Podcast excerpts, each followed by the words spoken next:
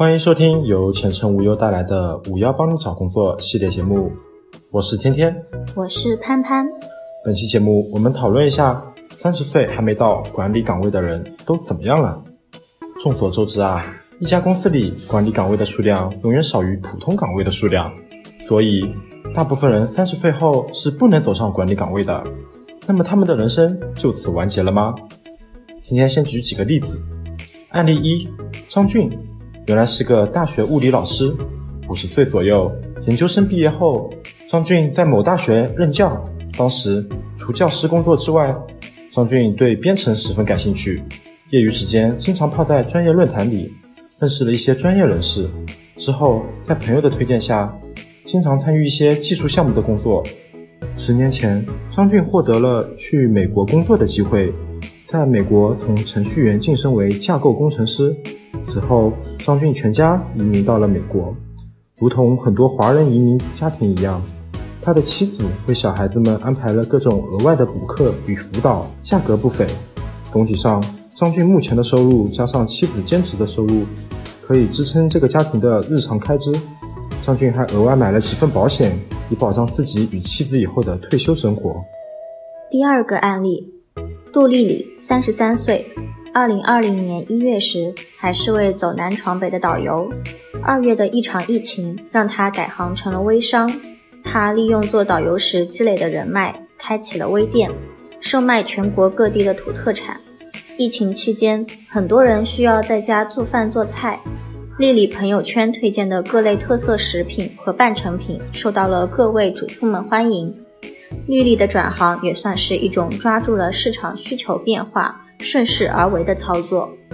来听下一个案例：李磊在一家世界五百强企业从事销售工作近二十年，月薪两万元。大学毕业时，老李的第一份工作是工程师，四五年之后转为技术型销售。之前的项目工地经验让他比其他非技术背景销售更能掌握业主的真实需求，从而完成了很多大单。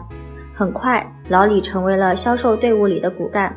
同时，老李与直属上司的关系也不错，上司会部分放权给到老李，老李有了自由度，销售工作更加如鱼得水，为部门带来了可观的业绩数字。就这样，老李的销售一干就是二十年左右。这期间，公司经历了几次结构调整，老李凭借自己积累的人脉、客户资源，保证了自己的地位，被人称为销售常青树。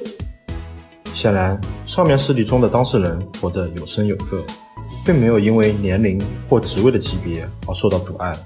有人会因为年过三十自暴自弃，自然也有人三十以后甚至四十以后。的人生变得更加精彩，所以年龄从来不是限定人生发展的必然因素。三十岁不做管理者，不等于你就是咸鱼了。接下来灵魂拷问一下：为什么有的人三十岁后职业道路越来越窄？不是年龄，也不是职级，那么会是什么？我们从上面的案例总结出，三十岁以后必须要有的第一点，靠谱的人脉。这里指的人脉绝不是点头之交。老李因为有客户资源。在公司的几次人力资源调整顺利度过，同时老李的客户资源还带来了不错的数字业绩，使得老李的月薪能与普通的中层管理者并肩。丽丽也是凭借着自己的人脉圈，在疫情期间迅速建立起了供需渠道，弥补自己收入的损失。第二点，工作以外的第二技能，张俊除了授业以外，还对编程感兴趣，并且经常与专业人士一起锻炼自己的技能。从而把兴趣变成了自己的生存技能。老李的第二个技能属于与人沟通的软性技能，与普通销售不同，他能把技术思维融合到销售的沟通中。一方面能迅速回应客户需求中的技术疑问，另一方面还能把公司的方案用浅显的语言介绍给客户。这样的销售不出业绩，谁出业绩呢？第三点，心态不能崩。人生有很多选择。走上管理岗位只是其中一个选择，不用过度焦虑，因为焦虑并不能解决问题。保持冷静，审时度势，及时发掘自己的潜在优势，才能应对突发的情况。丽丽从导游转为微商就是一个很好的例子。第四点，不断加强自己的核心竞争力。有些职位入门容易，比如销售，但是淘汰同样也很容易。如果没有核心竞争力，很难成功。老李能在销售职位上一干就是二十年，没有在公司的几次人员调整中被淘汰，没有一点独门绝活是不可能的。第五，管理是一种能力，而我们每个人都需要学习这种能力。仅从个人角度，时间管理、职业生涯管理、工作与生活的平衡管理，甚至于你与家人的感情管理，都是每个人逃脱不了的工作内容。因此，管理好自己的人生也是一种成功。最后想说，成功是百分之九十九的努力加上百分之一的运气。